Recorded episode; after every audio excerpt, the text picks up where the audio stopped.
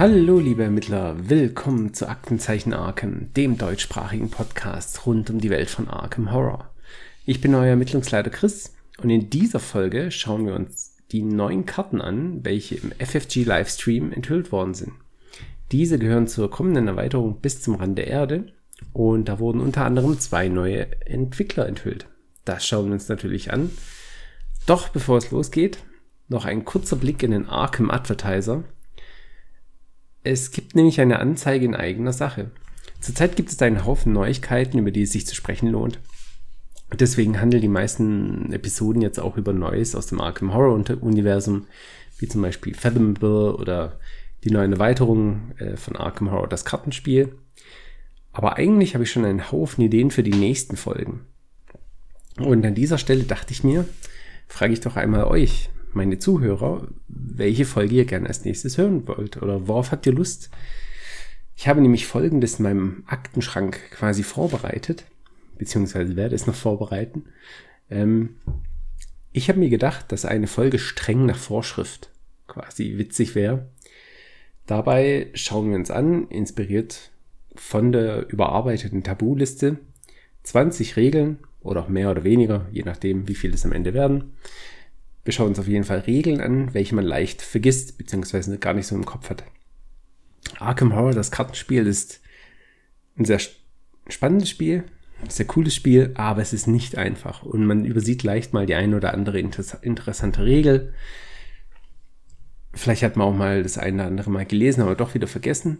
Und da würde ich einfach eine Episode draus machen, in der wir mal schauen, was es alles für Regeln gibt, die man eben nicht unbedingt auf dem Tacho hat. Eine weitere Idee wäre, ein Review zu Das Vermächtnis von Dunwich zu machen und anschließend eine Folge, in der wir über die Geschichte hinter der Erweiterung reden. Das Vermächtnis von Dunwich basiert auf dem ja, Roman Das Grauen von Dunwich und die führt quasi die Geschichte fort. Und ich würde mir gerne anschauen, wie die beiden Geschichten miteinander zusammenhängen. Also was wurde aus dem Grauen von Dunwich übernommen, was haben die Charaktere, die in das Vermächtnis von Dunwich auftauchen, in das Grauen von Dunwich gemacht? Wie hängt das Ganze zusammen? Ähm, das wäre so eine, so eine Idee, auf die ich Lust hätte. Oder, dritte Idee, wir machen Folgen zum Segenset und Fluchset der aktuellsten Erweiterung, die Innsmouth-Verschwörung. Das heißt, wir schauen uns quasi Karten an, die in dieser, in diesem Zyklus veröffentlicht worden sind, die eben mit den Segensmarkern spielen oder den Fluchmarkern und schauen, was kann man da für Text draus machen, wie könnte das Ganze funktionieren, was gibt es überhaupt. Das wäre so die dritte Idee. Also, äh, schreibt mir gerne, worauf ihr Lust habt. Unter aktenzeichenarchem.gmail.com bin ich zu erreichen. Und ich bin gespannt, ob ich äh, E-Mails kriege und was eure Meinung ist, was wir als nächstes machen sollten. Aber kommen wir zum aktuellen Fall heute. Eis, Eis, Ermittler. Hier schauen wir uns die Karten an, die im Arkham Horror Livestream quasi enthüllt worden sind und fangen direkt mit der ersten an. Das ist nämlich ein Ermittler, ein neuer Bob Jenkins, der Verkäufer. Das ist der neue überlebende Charakter, der sich auf den Weg in die Antarktis macht. Ein Entrepreneur, ein Geschäftsmann, ein Unternehmer, der nur zwei Willenskraft hat, ich hätte gedacht, als Unternehmer braucht man mehr. Aber okay, zwei Willenskraft, vier Wissen, ein recht schlauer Unternehmer, drei Kraft und drei Geschicklichkeit. Von daher erstmal, äh, ja, ich sag mal, wissensbasiert. Dann hat er noch sechs Leben und acht geistige Gesundheit. Und sein Sterneffekt sagt plus eins für jedes, für jeden Gegenstand Vorteil, den du kontrollierst. Und da merkt man schon das Thema von dem Ermittler. Er spielt gern mit Gegenständen. also mit, mit der Art von Vorteilskarte. Genau. Und seine Fähigkeit ist, oder seine ja, Spezialfähigkeit, zu jeder Zeit, wenn ein, also, okay, fangen wir mal von vorne an. Also ich übersetze jetzt gerade aus dem Englischen, deswegen ähm, verzeiht mir, wenn das nicht ganz flüssig rüberkommt. Also zu jeder Zeit darf ein Ermittler an deinem Ort dir eine Gegenstandskarte von seiner Hand zeigen. Du darfst während deines Zuges eine zusätzliche Aktion machen, die nur dafür verwendet werden kann, eine Gegenstandskarte von der Hand eines Ermittlers an deinem Ort zu spielen und unter seine Kontrolle zu bringen. Beide Ermittler können Ressourcen dazu beitragen, um die Kosten dieser Karte zu zahlen. Das heißt, ja, äh, der Geschäftsmann äh, kauft seinen Freunden quasi Gegenstände zum Spielen. Super Sache. Ja, schön Spielzeug verschenken. Nee, also eine spannende Fähigkeit. Ähm, kann ich mir sehr nützlich vorstellen. Also zusätzliche Aktionen sind immer gut. Es ist meistens stark. Und gerade auch anderen Ermittlern Gegenstände oder dabei helfen zu können, Gegenstände auszuspielen. Klingt auch super cool. Also eher so ein unterstützender Charakter quasi ähm, aber das schauen wir uns gleich nochmal ein bisschen genauer an. Weil jetzt schauen wir uns erstmal die Rückseite an. Was für Deckbauvoraussetzungen hatte, hatten der gute Bob? Er kann 30 Karten in sein Deck packen. Und, und jetzt wird spannend, sein Deck darf überlebenden Karten beinhalten. Der Stufe 0 nur. Dann Schurkenkarten der Stufen 1 bis 5 neutrale Karten Stufe 0 bis 5 und bis zu 5 andere Schurkenkarten mit der Stufe 0. Genau, das heißt, so über die Zeit, je mehr Erfahrungspunkte man sammelt, wird er immer mehr zum Schurken und geht weg so von dem überlebenden Charakter. Ähm, sehr witzig.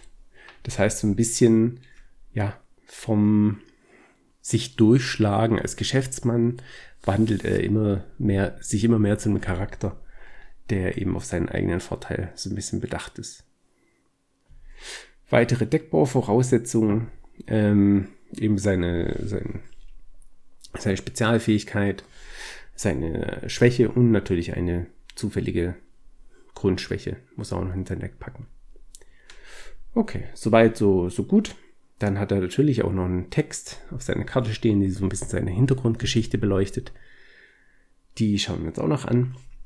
Laut Bob ist das Geheimnis des Erfolgs als Verkäufer Beharrlichkeit. Man muss den Leuten nur sagen, was sie wollen. Kürzlich kam Bob in den Besitz einer Handvoll verfluchter Goldmünzen und er hofft, dass die gleiche Beharrlichkeit, die er so berühmt gemacht hat, ihm helfen wird, ihre Herkunft und ihren Zweck aufzudecken. Wenn er seine Karten richtig ausspielt, wird es vielleicht sein großer Coup. Vielleicht kann er sich endlich zur Ruhe setzen und das Boot kaufen, auf das er ein Auge geworfen hat, um den Rest seiner Tage in einem tropischen Paradies beim Fischen zu verbringen. Oder vielleicht kommt Bob endlich zu der Erkenntnis, dass nicht alles Gold ist, was glänzt. Das ist so sein Flavortext. Ähm, ja, der gute Bob möchte ein Boot kaufen, sich eigentlich nur zur Ruhe setzen. Tja, auf dem Bo Boot landet er dann wohl auf dem Weg in die Antarktis. Ähm, aber ja.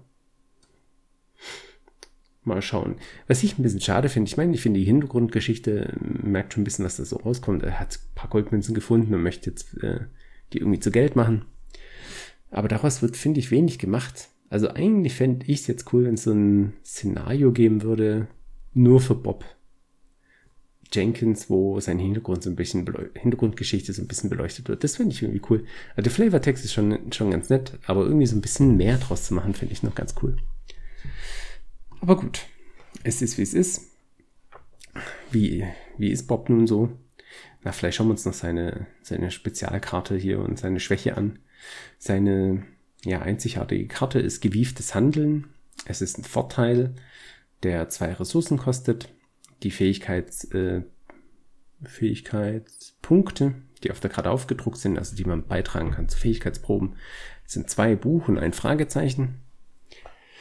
Es ist nur für das Bob, äh, Deck von Bob Jenkins, es ist ein Talent und es sagt, reduziere die Kosten jedes Gegen, jeder Gegenstand-Vorteilskarte, die du spielst, um eins. Also sollte man mindestens mal drei spielen, hm, damit es gelohnt hat. Und als Reaktion wenn du eine Gegenstand-Vorteilskarte spielst, spiel sie unter der Kontrolle eines Ermittlers an deinem Ort. Das heißt, man kann nur, nicht nur mh, mm, nicht nur Gegenstände für sich selber spielen, sondern kann sie auch seinen äh, ja, Kollegen geben. beispielsweise eine Taschenlampe, kann sie irgendjemand am Kopf werfen und dann kann er damit super ermitteln. Ähm, der hat natürlich auch noch einen Flavortext. Du sagst das Ende der Welt, ich höre Geschäftsmöglichkeit. Alles klar. Ja, der Bob will auf jeden Fall Geschäfte äh, machen und kann mit, diese, mit diesem Vorteil quasi Gegenstände an andere Mittler verteilen. Also man merkt schon, ne, er ist so ein bisschen ein unterstützender Charakter, der ihm Gegenstände verteilt oder ja, hilft den anderen Ermittlern, dass die Gegenstände ausspielen können. Seine, dafür braucht man natürlich viele Ressourcen. Und hier kommt jetzt sein, seine einzigartige Schwäche ins Spiel. Gier, das ist ein Makel. Ein Verrat natürlich. Und die sagt Enthüllung. Nimm einen Horror. Das geht ja noch. Aber wenn du zehn oder weniger Ressourcen hast, nimmst du einen zusätzlichen Horror. Schon mal zwei. Wenn du fünf oder weniger Ressourcen hast, nimmst du noch einen Horror mehr. Ja, schon mal drei dann. Und wenn du keine Ressourcen hast, nimmst du noch einen Horror. Also maximal vier Horror bei null Ressourcen. Und das tut dann schon weh. Das ist die Hälfte seiner geistigen Gesundheit. Ja, ähm, man sollte also möglichst nicht äh, als arme Maus rumlaufen, sondern schön viel Ressourcen haben. Damit das hier nicht so einen großen Einfluss hat. Ich meine, okay, also vier Horror, je nachdem, wie das Szenario ist, bringt es einen vielleicht noch nicht um. Aber ja, wenn man fünf Ressourcen hat, dann drei Horror. Hm. Vielleicht hat man ja noch einen Gegenstand, der ein bisschen Horror auf sich nehmen kann, dann ist auch wieder gut. So, also was, was können wir jetzt sagen zum, zum guten Bob Jenkins? Also, ich denke, sehr unterstützender Charakter. Kann seine Fähigkeit auch auf sich selber verwenden.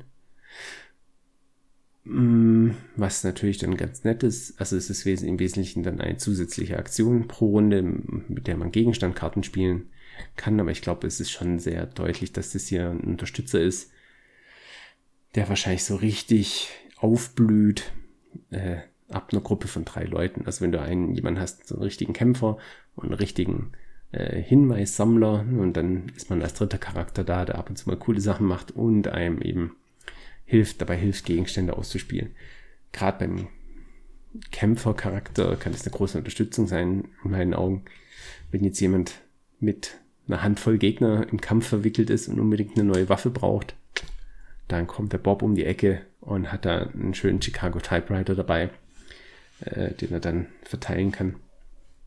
Klingt sehr cool. Er entwickelt sich langsam dann zu einem Schurken über die Zeit, je mehr Erfahrungspunkte er sammelt, was dann natürlich weitere Tricks, ja, quasi äh, ihm zur Verfügung stehen lässt. Also Schurken haben ja schon ein paar, paar WC-Karten, gerade höherstufige. Ähm, da kann der Bob natürlich bestimmt schöne Sachen machen. Ähm, und im Wesentlichen auch viele Schurkenkarten haben dieses, dieses Thema, dass man eben mit Geld etwas anfangen kann. Also nehmen wir mal Lola Santiago, ähm, die eben einem Hinweise liefert, wenn man dafür bezahlt. Und ja, also ich denke mal, mit Bob Jenkins möchte man eben ordentlich Geld in der Kasse haben und dann gibt es eben auch gute Upgrade-Karten, die mit Geld etwas Gutes anfangen können. Unter anderem gibt es nämlich auch in der Erweiterung dann weitere Karten, die ihm bei diesem, ja, bei diesem Spielstil helfen. Denke, die gehen wir jetzt mal kurz durch. Also es wurden noch eine überlebende Karte und drei weitere Schurkenkarten enthüllt. Und im Wesentlichen helfen die allen, alle drei oder alle vier Karten dem Bob. Jetzt müssen wir natürlich schauen, man kennt jetzt ja nicht alle Karten.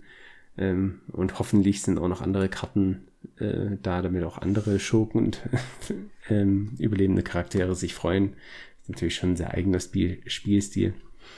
Aber jetzt in dem Livestream wurde eben enthüllt, die einzige überlebende Karten Schaffners Katalog.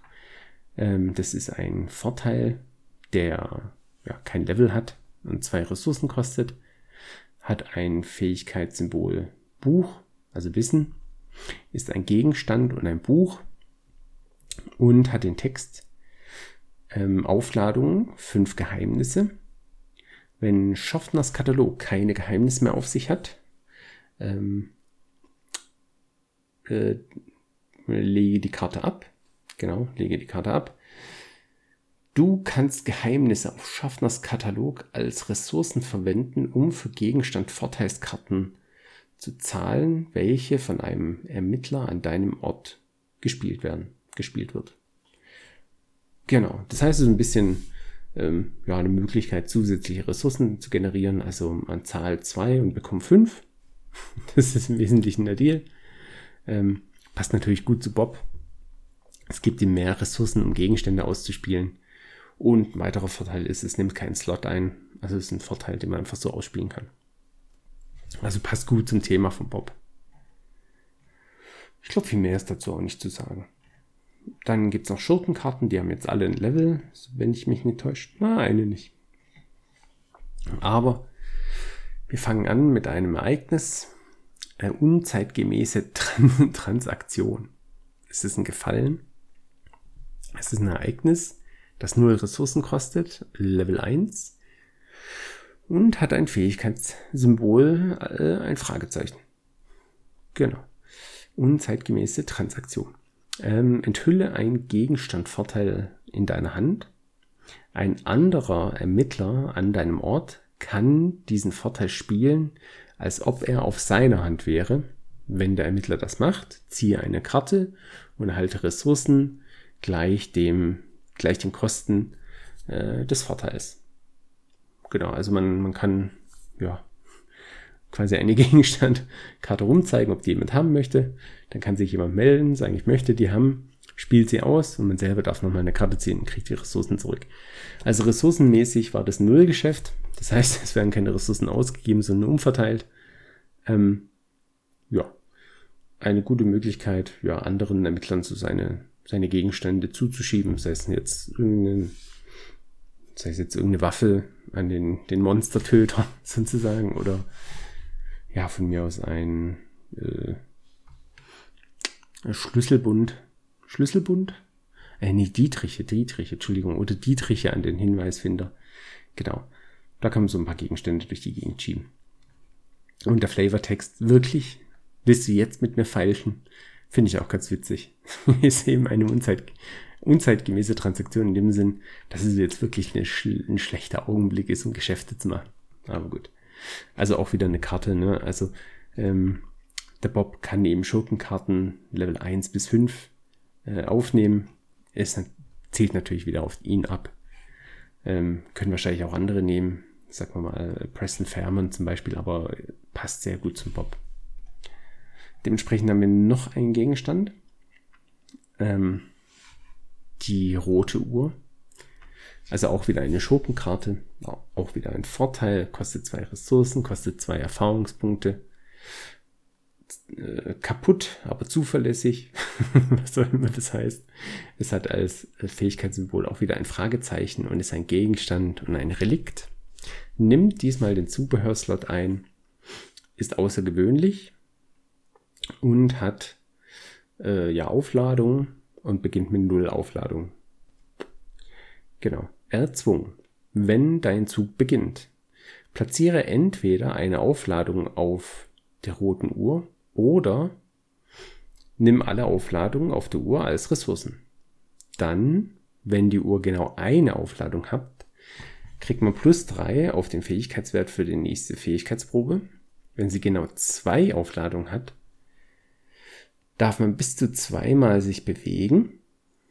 Das ist natürlich auch sehr stark oder wenn sie genau drei Aufladungen hat, darf man eine zusätzliche Aktion diese Runde nehmen. Und wenn sie genau vier Aufladungen hat, passiert nichts mehr. Das heißt, spätestens da sollte man sich wahrscheinlich die Ressourcen schnappen.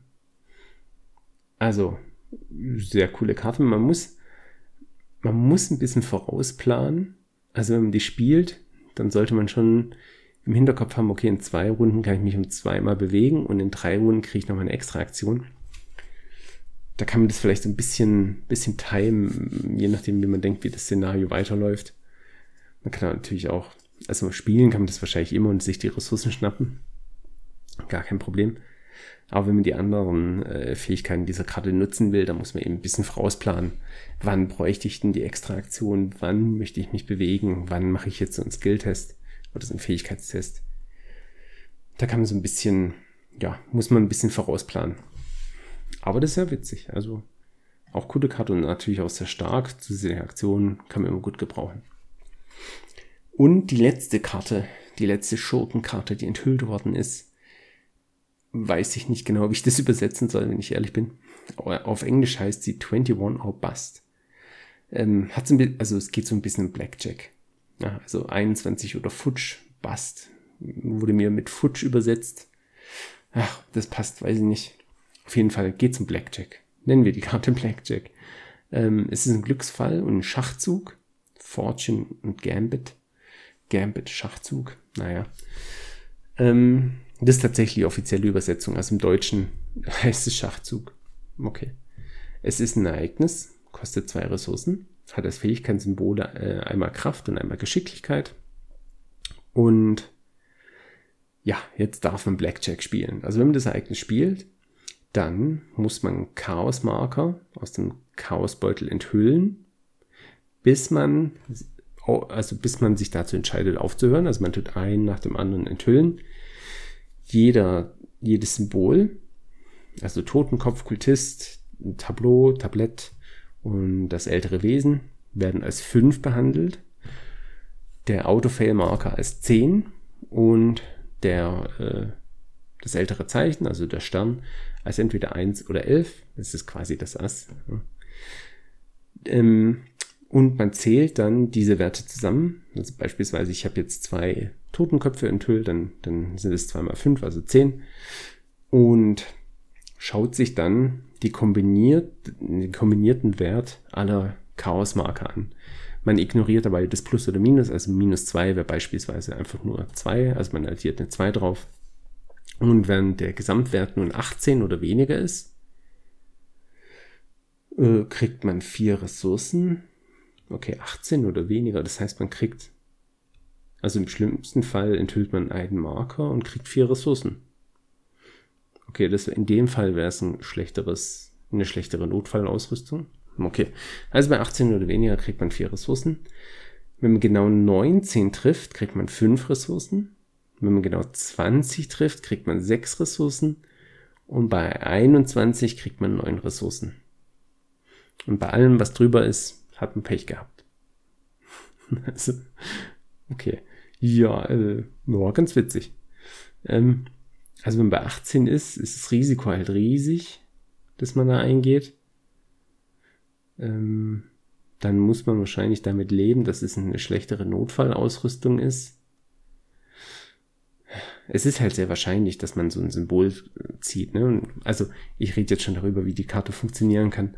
Wenn man, eine, wenn man so einen Symbolmarker enthüllt, dann zählt er als eine 5. Und ich denke, damit kann man wahrscheinlich so ein bisschen rechnen. Die gibt es ja recht häufig. Das heißt, wenn 21 so der beste Wert ist, den man haben möchte, äh, bekommen kann, dann sollte man ab 16 aufpassen. Ne? Wenn man 16 hat, lebt man dann damit, dass man vier Ressourcen kriegt. Wahrscheinlich. Oder kommt es ein bisschen darauf an, dass da, also kommt noch ein bisschen die auf die Zusammensetzung vom Chaosbeutel an, wahrscheinlich. Wenn man schon ein paar Symbole enthüllt hat, so viele sind ja jetzt auch nicht drin, meistens. Dann kann man wahrscheinlich schon noch ein bisschen weiter gambeln. Aber, ja. Man muss den richtigen Absprungzeitpunkt finden. Also wenn man 18, 19, 20 hat, dann noch weiter zu zocken. Ich glaube, das ist halt ungeschickt. Irgendwann muss man aufhören. Aber wahrscheinlich so bei 16 kann man noch noch zocken, bei 17 wahrscheinlich auch noch.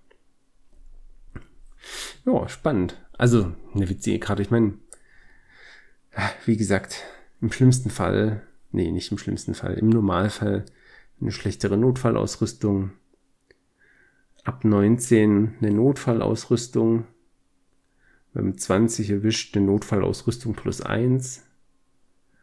Und bei 21, okay, da lohnt sich dann richtig, dann da kriegt man dann sieben Ressourcen extra, weil zwei hat man ja gezahlt, dann da hat sich's richtig gelohnt. Davor eigentlich, ja, geht so, oder?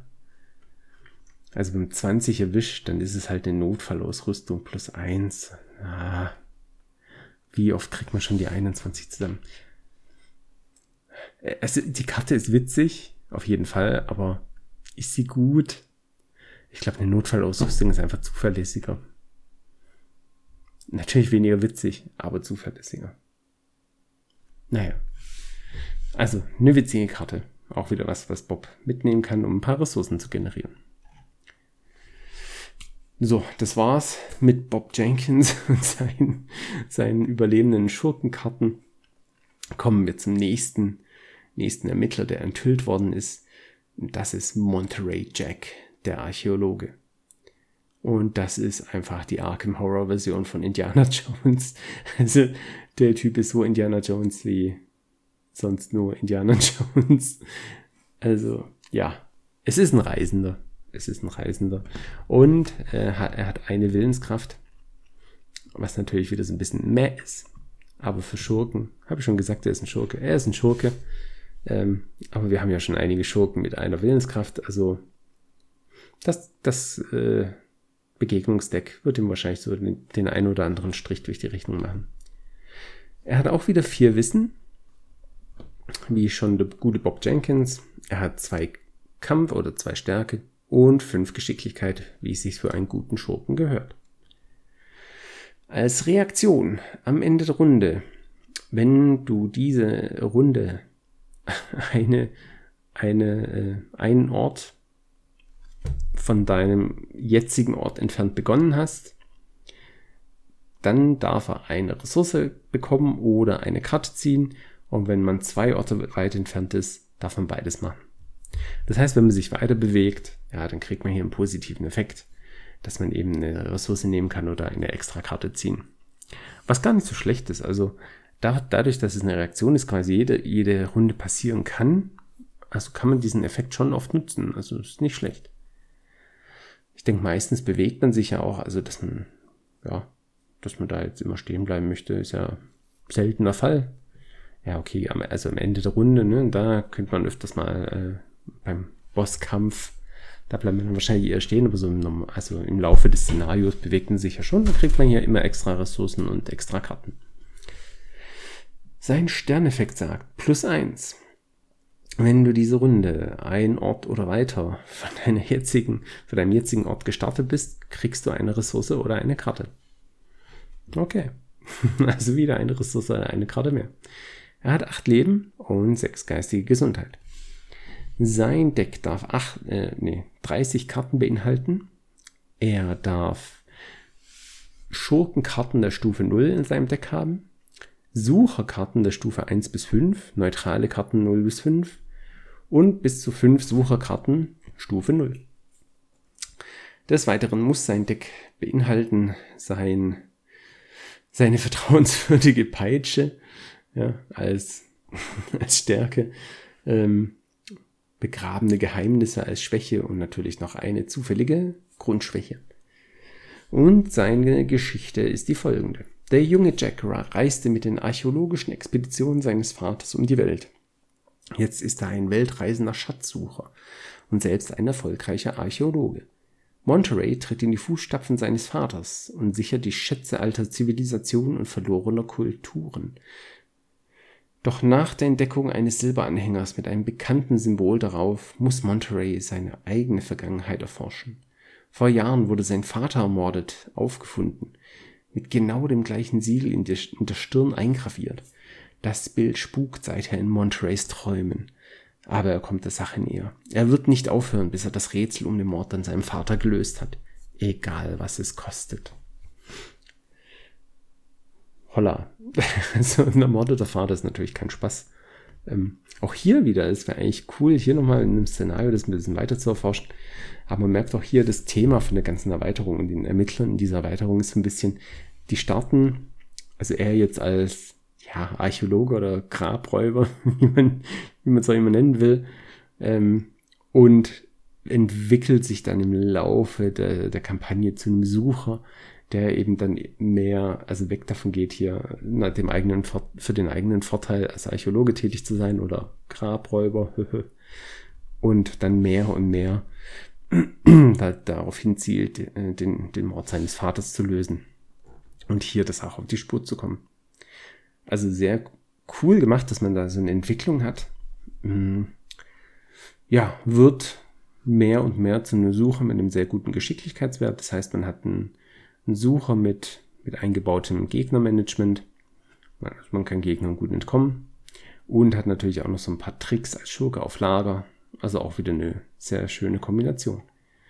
Ähm, gehen wir mal noch zu, seinen, zu seinem einzigartigen Vorteil, seiner vertrauenswürdigen Peitsche. Also mehr Indiana Jones wird es nicht mehr.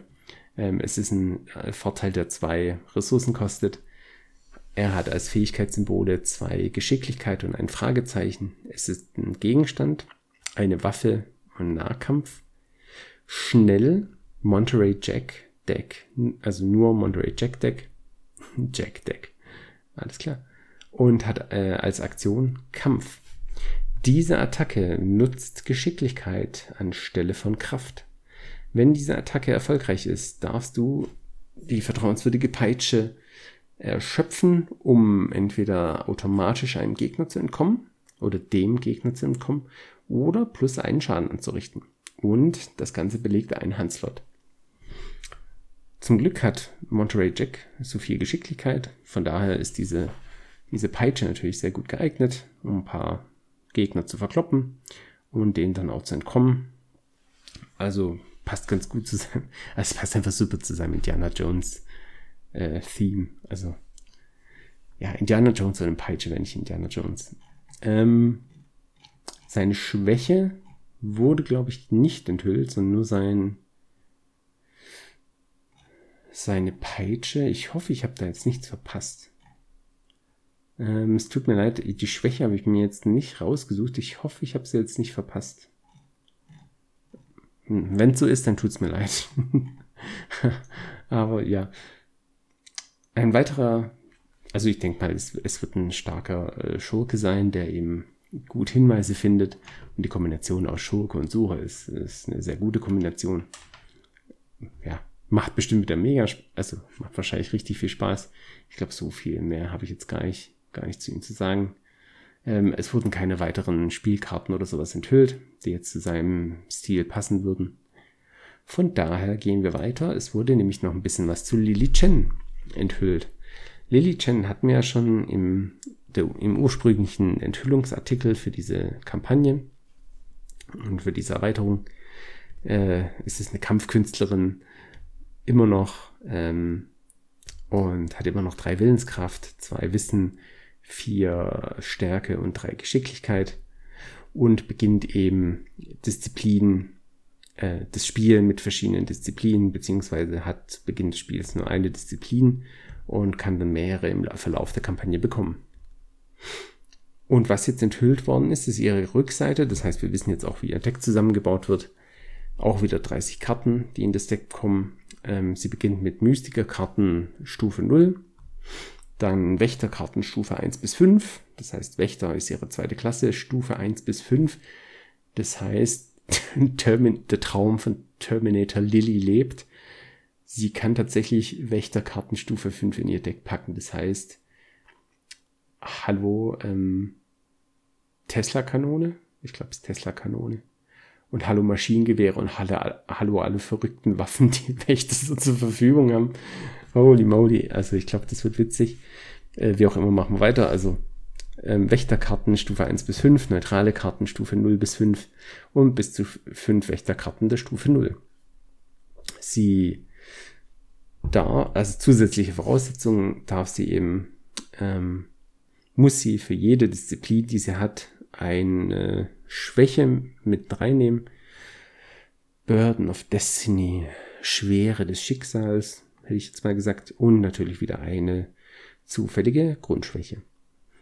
Oh, okay. Und äh, der Traum von Terminator Lily ist direkt wieder gestorben. Ähm, ja, da muss ich mich jetzt korrigieren. Sie hat nämlich als zusätzliche Deckbauvoraussetzung keine Waffenvorteile. Firearm. Ich denke, das sind, oder Fernkampfwaffen. Firearm. Ich denke Waffen. Ja, das war's. Äh, das war's mit der Shot, mit dem, mit dem Maschinengewehr. Okay, ja, ähm, ich meine, passt natürlich auch viel besser zu, zu einer Kampfkünstlerin, dass sie die Leute mit äh, Fäusten und Füßen verklopft, anstatt da unendlich viele Waffen mit sich rumzutragen. Macht Sinn, passt doch viel besser zu Lily Chen, ich gebe es ja zu. Aber Terminator Lily hätte ich schon lustig gefunden. Oh, schade. Ja, gut. Dann halt nicht. okay. Ja, macht Sinn. Ne? Wäre auch sonst viel zu stark gewesen. Holy moly. Aber ja. Okay, das war's mit dem, mit dem Traum. Terminator Lily können wir damit wohl beerdigen. Oh, schade. Hm. Als zusätzliche Voraussetzung hat sie noch bei Deckerstellung. Wähle eine Disziplin, um sie deinem Deck hinzuzufügen. Dieses, diese Disziplin ist, wird, now, wird jetzt so behandelt wie eine Deckbauvoraussetzung. Für jede 15 Erfahrungspunkte, die du verdienst, also insgesamt, darfst du eine weitere Disziplin äh, auswählen und deinem Deck hinzufügen. Was heißt es jetzt, dass so eine Disziplin Deckbauvoraussetzung wird? Ähm, das heißt, dass man diese Disziplin dann auch immer weiterhin verwenden muss. Also wenn man sich jetzt eine Disziplin ausgesucht hat zu Spielstart, dann kann man jetzt nicht jedes Szenario die Disziplin wechseln, sondern die Regel ist so, dass man diese Disziplin dann behalten muss und sich erst dann ab 15 Erfahrungspunkte eben eine weitere Disziplin in sein Deck packen kann. Genau, das heißt, man sollte, also ab 60 Erfahrungspunkte hat man eh alle vier. Es gibt insgesamt vier Disziplinen. Aber auf dem Weg dahin muss man quasi die Reihenfolge wählen, in der man die Disziplin seinem Deck hinzufügen will. Was wir auf der Karte auch noch haben, ist ihr, ihre Geschichte, die ich jetzt auch noch kurz vorlesen werde auf Deutsch. Chen Li spricht selten. Wenn sie es tut, sind ihre Worte gemessen und weise. Die Mönche, die sie aufzogen, sagten, dass sie für einen besonderen Zweck geboren wurde, um sich einem großen Übel zu stellen. Jetzt glauben sie, dass das Böse im Anmarsch ist und sie die einzige ist, die es aufhalten kann. Ja. Also, Lily Chen ist dazu auserwählt, den Leuten links und rechts Backpfeifen zu verteilen und so das Böse aufzuhalten. Eine Backpfeifenverteilerin. Ja. Und sonst gibt's glaube ich, jetzt nicht viel Neues zu Lily Chen zu sagen. Äh, ach doch, natürlich. Es wurden noch weitere Disziplinen erhöht. Also wir kennen jetzt mittlerweile alle vier. Die dritte Disziplin, die gezeigt wurde, ist Vorahnung des Schicksals. Nur für Lily Chen und eine dauerhafte Karte. Man kriegt plus einen Kampf und als Aktion. Du bekommst plus fünf auf den Fähigkeitswert deiner nächsten Fähigkeitsprobe, die du durchführst. Wenn diese Fähigkeitsprobe ändert, endet, drehe diese Karte um. Diese Aktion provoziert keine Gelegenheitsangriffe.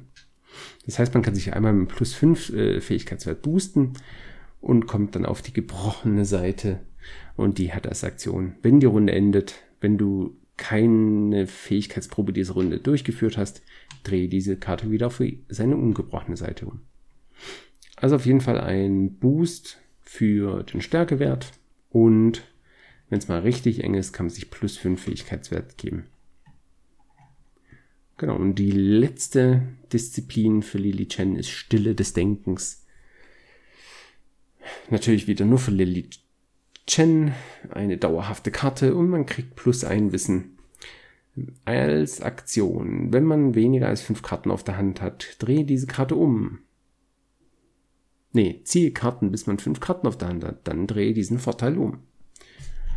Und dann auf der Rückseite steht, also auf der gebrochenen Seite, Reaktion, wenn die Runde endet.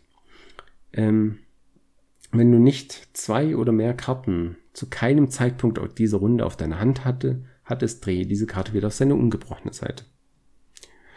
Also ja, ich habe so das Gefühl, als Lily Chen nimmt man das wahrscheinlich als letztes. Als Mystikerin möchte man wahrscheinlich Willenskraft haben, einen Gegner kontrollieren möchte, beziehungsweise verklopfen möchte, damit man einen hohen Stärkewert und einen hohen Ausweichwert haben, äh, Geschicklichkeitswert haben.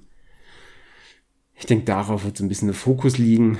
Ähm, der, die Stille des Denkens wird dann wahrscheinlich der letzte, die letzte Disziplin sein, aber die man in sein Deck packt, aber da gibt es wahrscheinlich wieder Leute, die sich da witzige Decks ausdenken und es dann doch wieder als erstes braucht.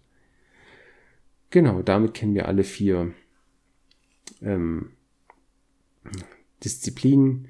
Also der, die erste Disziplin war ja Alignment of Spirit, geistige Ausrichtung, wo man plus ein äh, Willenskraftwert kriegt und als Aktion eben einen Schaden nehmen darf, um drei Horror zu heilen oder einen Horror nehmen darf, um drei Schaden zu heilen. Und ähm, das, das gleich, die zweite Disziplin war quasi Gleichgewicht des Körpers, wo man plus einen Geschicklichkeitswert gibt, kriegt und als Aktion eben nacheinander drei Kampf- oder Ausweichproben machen kann und dann diese Karte umdrehen kann. Also aus einer Aktion drei Kampfproben. Also ich denke, das ist eine sehr starke Ausrichtung oder Disziplin. Da kann man bestimmt lustige Sachen mitmachen, aber keine Feuerwaffen abfeuern. Das geht leider nicht. Na gut.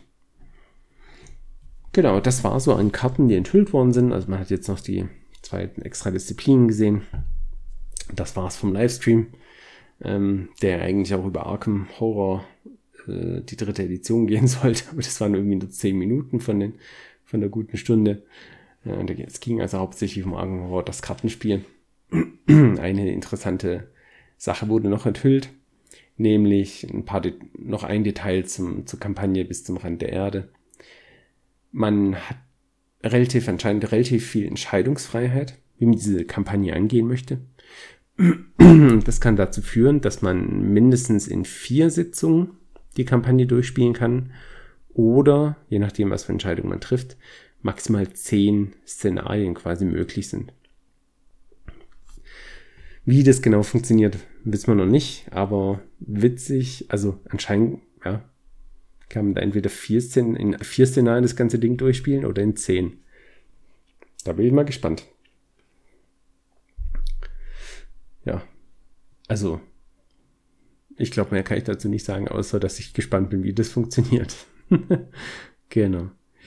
Ja, das war's dann äh, für die heutige Episode Eis, Eis, Ermittler. Ich hoffe, äh, ich konnte euch hier einigermaßen äh, näher bringen, was, was alles läuft bei Fantasy Flight Games in Hinsicht der neuen Erweiterung. Schaut gern rein auf aktenzeichen-arkham.de und schreibt mir eure Meinung auf aktenzeichenarkham.gmail.com. Ich freue mich auf Feedback. Wie, wie findet ihr den Podcast bisher? Das war jetzt Episode Nummer 5. Das heißt, es geht stramm auf die 10 zu. Schreibt mir, was ihr meint, was ihr gerne als nächste Episode hören möchtet oder als eine der nächsten. Ich bin gespannt, ob sich äh, auf eure Meinung da, auf was ihr Lust habt und wünsche euch weiterhin gute Ermittlungen. Das war's. Bis zum nächsten Mal. Euer Ermittlungsleiter Chris. Bye.